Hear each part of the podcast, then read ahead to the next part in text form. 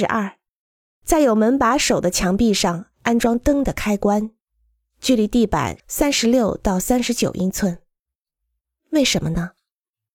因为这里用手不费力就可以触摸到，而且它在我们的视线区域之外，所以在墙上的开关不会分散人们对它旁边绘画作品的注意力。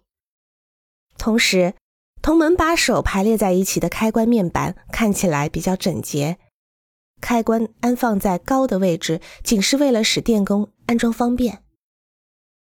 十三，在设计墙体前计划家具的安放。在设计墙体前，通过安放主要的功能性系列家具来确定你想在哪里以及怎样安放它们。你甚至可以在建筑地点外进行模拟，确定你在一天中的不同时间身处何处，你想看到什么。你想在哪里吃饭？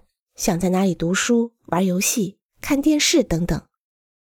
有一个例子，当我设计湖边的房子的时候，客户向我展示了他们在不曾建造建筑的地点上曾经进行野餐的地方，并且告诉我他们会花费很多时间在早餐桌上。所以我在特殊的野餐地点上设计了一间晨室。这间餐室成了他们整座房子里最重要的房间。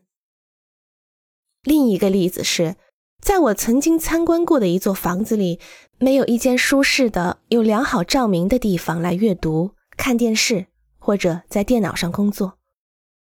如果接待一百人，它非常出色；但是对于一两个人的活动来说，他就有所欠缺。如果在规划房间的时候不去安置家具，那么，当房间建造完之后，人们会倍感失望，非常惊讶。哦，不应该说是惊吓。